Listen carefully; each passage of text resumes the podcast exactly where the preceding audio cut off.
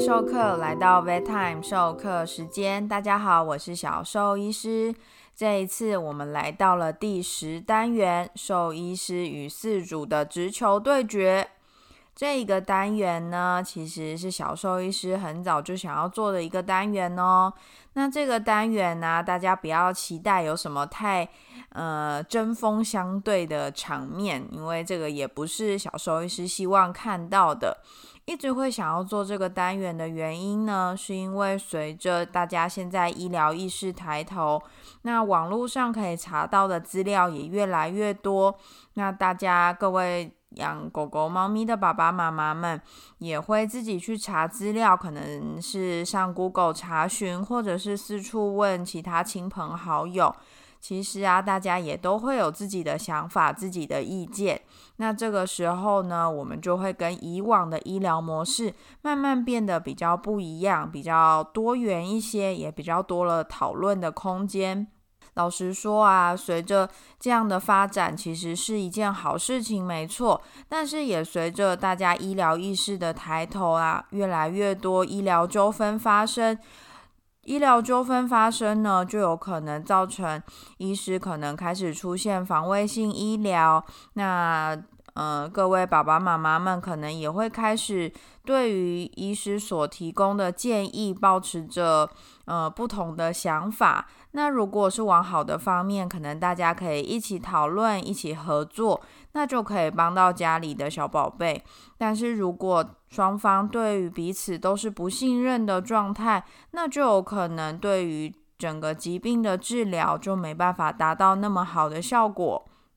那这些都有可能造成我们白白损失了一段治疗时间以及医疗资源，这样都不是小兽医师乐见的哦。所以，我们这就花这一整个单元来看看到底兽医师跟饲主两端之间到底出了什么问题，我们又有哪些可以好好的讨论、好好的改进以及反思的地方喽。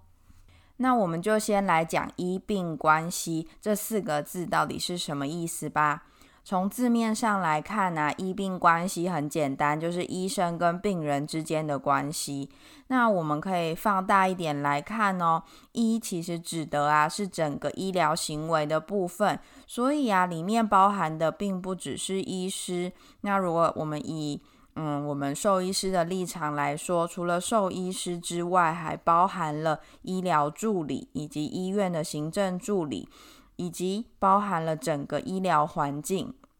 而病的部分，除了病人本身，也就是我们的毛小孩之外，其实也包含到了毛小孩的家人，也就是照顾毛小孩的爸爸妈妈，甚至是照护者。那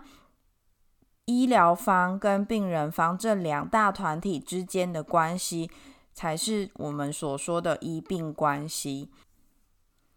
那医病关系好不好这件事重要吗？其实啊，这几年嘛，这些关于医病关系的研究也越来越多。那在地球人的话，可能几十年前大家就开始研究，就是呃，医疗方跟病人方这两边的关系。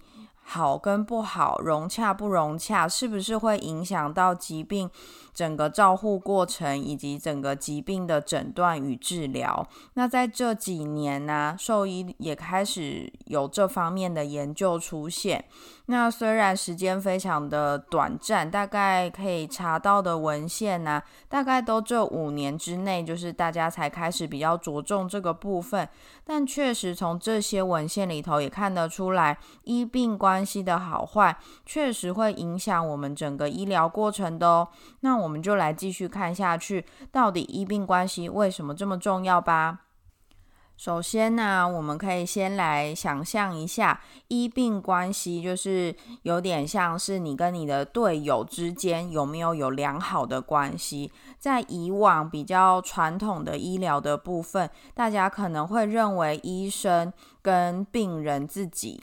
就是会是比较像是老师跟学生的关系。医生说什么，然后呃，病人就说好，没问题，我会做。啊，一天吃两次药好，我吃两次药啊，吃那个是什么药，我不会去过问。但是以现在来说啊，会比较像是合作关系。这个除了就是兽医师这边是这样，其实在仁医的部分呢，现在也几乎是以这样的模式是比较被推荐的。那原因非常简单呐，因为现在大家都会去查资料，也会去看这些嗯医生给我的东西到底是什么。大家也渐渐的开始，嗯，就像我前面说的，因为医疗意识的抬头，大家开始比较重视这个部分。也开始会提出自己的意见、自己的想法，然后希望可以提出来去做讨论，而去影响我们接下来要做的医疗行为而导致的结果。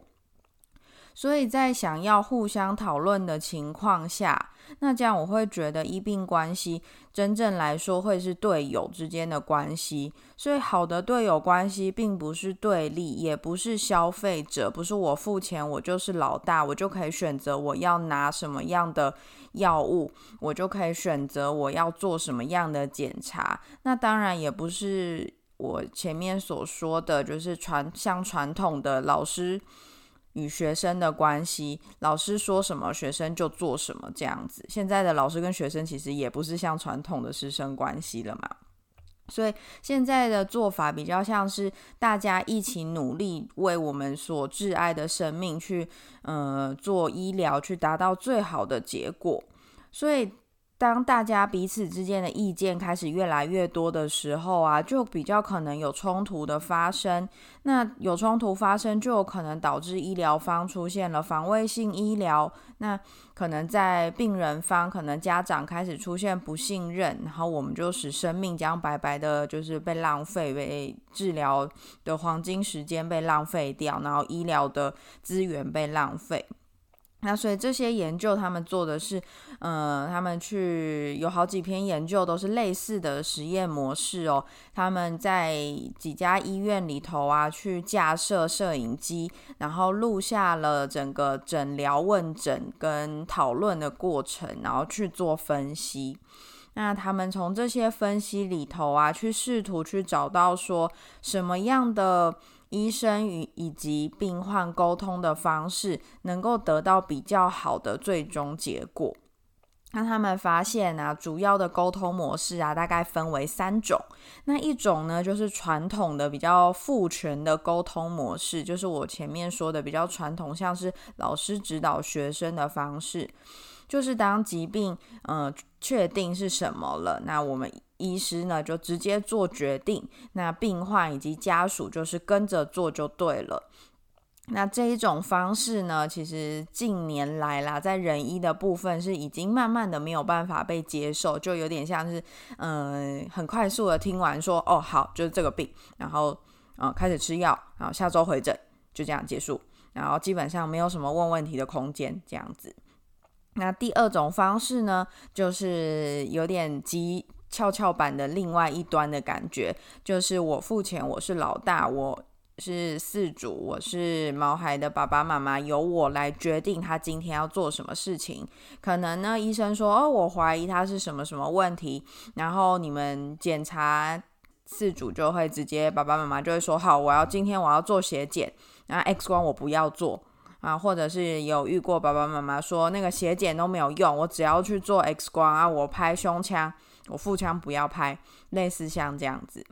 比较中庸的，就是目前来说研究上来说会比较推荐的，就是有点类似讨论的模式，由医师端提供比较呃专业部分的建议，然后呢，并告诉。呃，病人说我们现在有哪些选择？那每一个选择有什么好处、什么优点，以及目的是什么？最后呢，再呃由家长去做决定，去选择哪一个你比较符合可能你的期望，或者是比较符合本身的家里的经济状况，然后共同讨论出一个对家里的毛小孩最好的决定。那这三个沟通方式啊，有些人会说啊，每个医师的个性就是不一样啊。有些个性，有些医师的个性就是比较急躁，有些医师可能就比较不善于沟通。那这样做的话，最后有什么差异吗？有什么结果吗？因为确实他们真的有做出一个结果，就是说，呃，这三种沟通模式啊。呃，虽然就是也是有病患是喜欢现在比已经比较没有那么建议的，就是传统的那种师生模式，传统的直接由医师下指导的模式。那也确实有些饲主，有些爸爸妈妈就比较喜欢这种模式，他们会觉得说，哦，我这样我就不用做选择，由医师做选择就好，因为他们专业。但是啊，他们最后发现。在呃中间这种比较有讨论、有互相沟通讨论的方式之下啊，最后当发生了不如预期的结果的时候，是比较不容易引起呃互相不信任的状态。因为不论是我刚刚说的，是由类似比较父权、比较由医师下指导期的方式，又或者是另外一种是比较是消费者模式，由事主提出他想要做的医疗行为的模式，这两种啊，都会造成在最后没有达到期望的时候，发生了相互的、互相的不信任，会觉得责任就是在对方，我就是听从你的要求，所以才做出这样的决定。那这样子的话，其实就是在最后，当发生了，呃，对于结果没有那么的满意的时候啊，其实大家是没有办法互相好好的沟通，因为中间这段时间其实都已经没有进行良好的沟通，彼此之间已经不是队友，不是互相合作，想要为这个生命好的关系的情况下，当最后真的出了不尽理想的结果的时候，冲突这个时候就一定会产生。好的医病关系重要吗？对结果会有什么样的影响吗？难道有好的医病关系，疾病就是变得可以治好吗？其实并不是。好的医病关系的目的呀，是为了在整个疾病的诊疗过程以及后续的治疗历程，能够有更好的相互关系以及信任，同时能够在进行医疗的同时。做出对于患者以及家属最好的决定，也就是说，当有一个好的医病关系呀，才有一个好的沟通平台、好的管道，然后能够满足就是包含医医生这个部分会期望达到的医疗期待，而在病患及家属也能够达到一个好的照顾以及生活的品质。也就是说，当有好的医病关系，双方会像队友一起去打怪，一起去破关，去打到最后，我们还是得面对那个魔王。那那个魔王能不能成功打下来，并没办法，就是光靠好的医病关系就能够化解，而是你在。呃，往前前进的这个过程呢，是有好的伙伴，能够互相扶持、互相鼓励，并且能够知道我们未来要面对什么样的事情。所以，好的医病关系啊，有很重要的几个点，就是第一个会是尊重，还有平等的对待。呃，尊重与平等这个会包含在人会比较广泛一点。那会包含了就是种族啊、宗教啊、性别啊、年纪这些。那我觉得在嗯小动物以狗狗、猫咪来说，互相的尊重跟平等啊，有一点很重要的是，呃，第一个当然就是很容易。嗯，以专业的角度啊，兽医师很容易会因为认为可能病人不懂、家属不懂而简短自己应该要告诉他们包含疾病的过程以及治疗的方向。那这样其实对于疾病的治疗都不是一件好事情。那当然就是也会遇过，就是有些事主会直接说：“我不要女生的医师，我要看男生。”又或者直接说：“嗯，你看起来太年轻了，我要看老的医师，叫你们院长出来之类的。”那这些其实都是会让彼此双方啊。医病关系没有办法达到良好的状态，即使我们想要好好的治疗生命，但是当没有办法互相信任的情况下，对于整个医疗过程绝对是没有好处的。那另外一个就是沟通以及同意的部分。那沟通这个部分呢，就是我们前面有提到，就是有研究在做，就是关于不同的沟通方式可能导致后续的结果。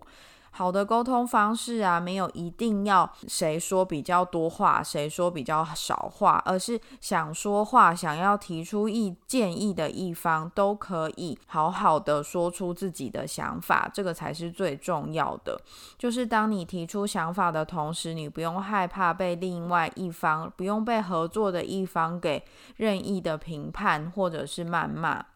那这一点呢，其实对于兽医师以及对于饲主双方都是非常重要的，因为只有在这种情况下，你才能够对于家里宝贝的各种治疗选择以及后续的生活方式的讨论去做最适当的判断，以及去做当下最好的决定。即使最后的结果仍然不如预期，但是我们可以因为我们中间这一段路程有充分的讨论，而且知道自己当下做的选择是自己，而且自己同意，自己的队友也认可的。那这样子在往后走的同时啊，才能够更有把握，也是最能够对生命做出最好的选择的方式。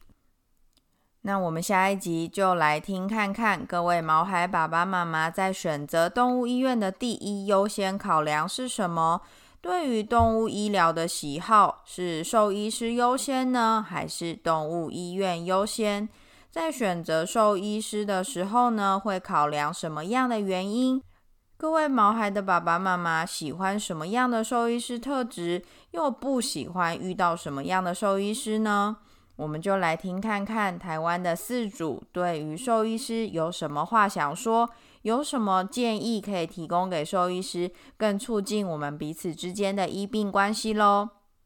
那我们下周三 Vet Time 授课时间准时相见喽。